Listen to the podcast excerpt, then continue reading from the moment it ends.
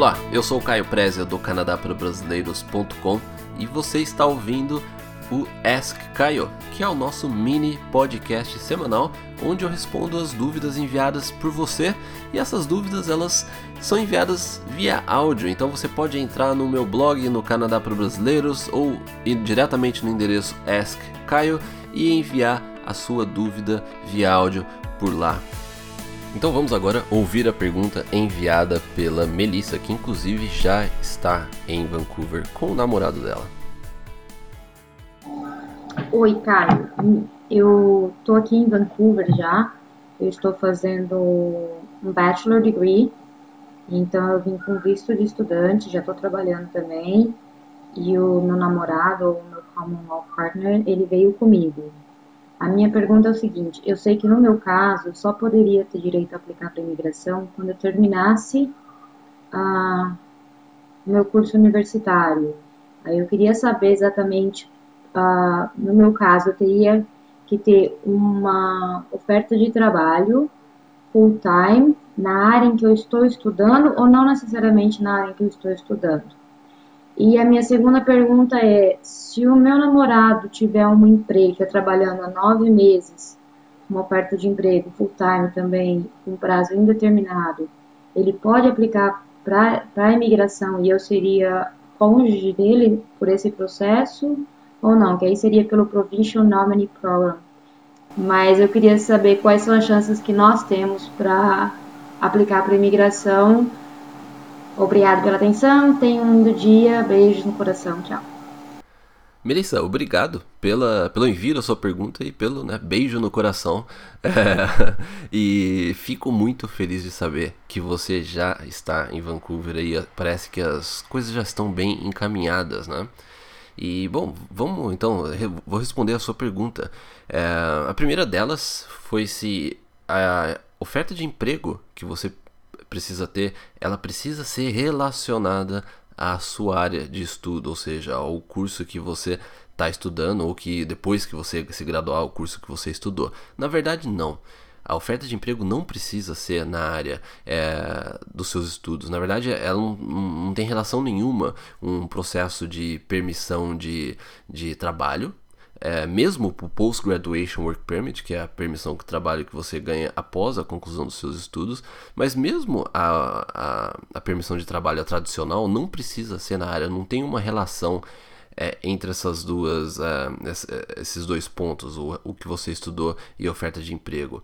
Agora, o que interessa, na verdade, é se você preenche né, a, as necessidades da vaga que a empresa está tá oferecendo e por algum motivo você pode ter experiência já na área ou alguma outra coisa. Então é, é isso que interessa num processo de, de permissão de trabalho. É você é, ter condição de ocupar aquela vaga. E isso quem vai decidir é a empresa. Não é, é o governo canadense que vai decidir se você não está é, ou não apta para trabalhar naquela vaga a não ser que é, é, em casos aí que seja uma profissão regulamentada, ou seja, para você executar aquela função, você vai precisar de uma credencial na área, algo relacionado a essas credenciais de profissões regulamentadas.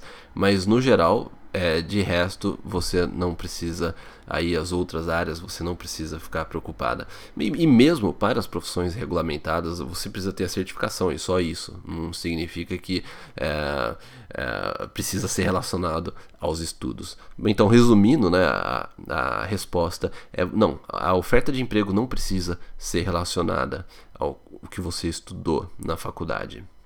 Agora, a sua Segunda pergunta foi relacionada ao seu namorado, que ele já está trabalhando há nove meses full time, né, período integral numa empresa, e se ele pode aplicar para imigração.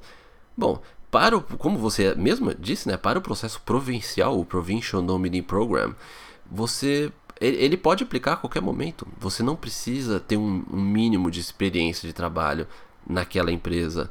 Então é, basta a empresa entrar com, né, a empresa decidir que ela quer entrar com a, com a papelada para o processo provincial, porque o processo provincial é bem baseado na empresa. Então é a empresa que precisa da entrada. Agora, se você optar pelo Canadian Experience, aí ele vai precisar de 12 meses de experiência. E, mas daí também não tem nada a ver com a empresa. Ele pode obter esses 12 meses de experiência de trabalho e aplicar por conta dele, é por conta própria. A empresa não precisa aí oferecer nenhum, não precisa dar nenhuma oferta de emprego, né?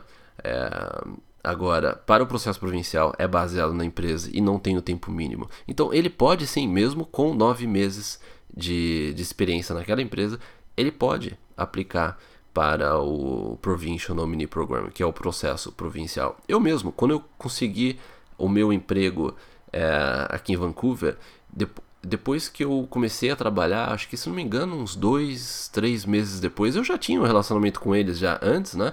Mas assim, a partir do momento que eu comecei a trabalhar, é, acho que depois de um, dois meses a gente já aplica, aplicou para o processo é, provincial. Então não tem um tempo mínimo.